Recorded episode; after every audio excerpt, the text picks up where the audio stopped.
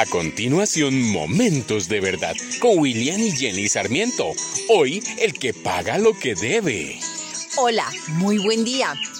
Jorge y su esposa Marta compraron un restaurante y lo administraban entre juntos.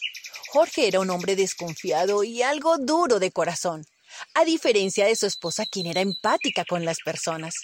Había muchas diferencias entre ellos por esta causa, algunas veces ella, al ver la necesidad de las personas, les ofrecía el alimento consumido a mitad de precio o se los regalaba, algo que le ofendía mucho a Jorge. A medida que el negocio de Jorge y Marta prosperaba, pudieron contratar más personal y Marta comenzó a expandir sus servicios a domicilio e hizo contratos para épocas importantes como Navidad a comerciantes que ofrecían cenas a sus colegas y en ocasiones ofrecía primero el servicio y luego lo cobraba y por esto también hubo muchos inconvenientes, ya que Jorge se anticipaba a reclamarle a Marta que en algún momento las personas se aprovecharían de ella y no le pagarían, a lo que ella siempre contestaba. Pues si lo hacen, simplemente trataré de pensar que lo hago para Dios y no para los hombres. Marta creía en el principio de la mayordomía.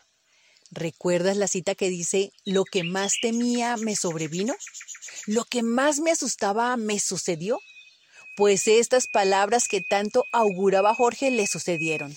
Una empresa de importancia que contrataba con frecuencia sus servicios de restaurante y cuyo propietario llamado Arturo se había convertido en amigo de Jorge debía más de 10 millones y se acababa de declarar en quiebra y las deudas extendían con creces el valor de los bienes que tenía la compañía.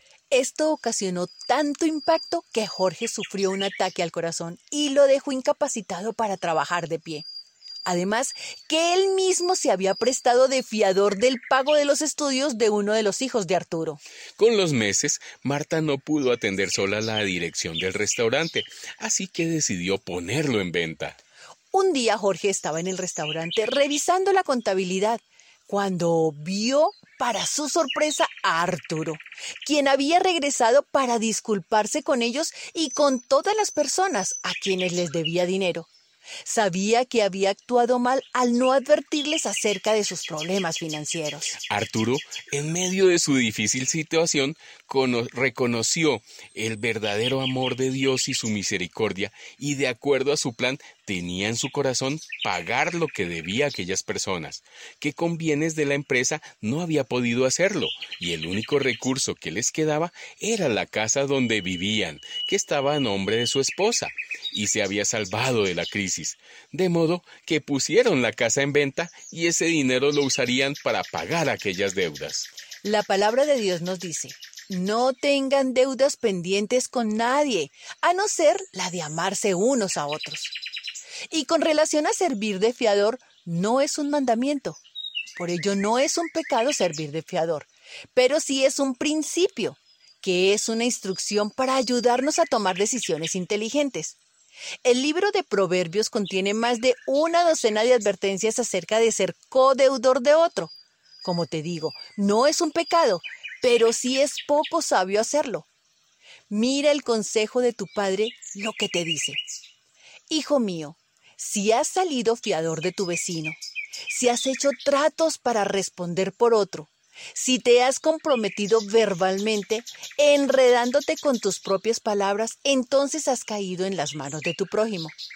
Si quieres librarte, hijo mío, este es el camino. Ve corriendo y humíllate ante él. Procura deshacer tu compromiso. No permitas que se duerman tus ojos. No dejes que tus párpados se cierren. Líbrate, como se libra eh, del cazador la gacela, como se libra de la trampa el ave. Te invito a orar. Amado Padre, Dios amoroso y clemente, te pido perdón por la necedad con la que administré las finanzas. Reconozco que he pedido prestado, que en ocasiones no he pagado a tiempo, pero hoy comprendo lo que tu palabra dice y te pido sabiduría para hacerlo bien y una ayuda especial para cancelar mis deudas, mis deudas materiales y emocionales. Sin ti no podré hacerlo, pero contigo todo es posible. Oro en el nombre de Jesús. Amén. Esta es una producción de la Fundación Momentos de Verdad, una palabra de vida para tu espíritu.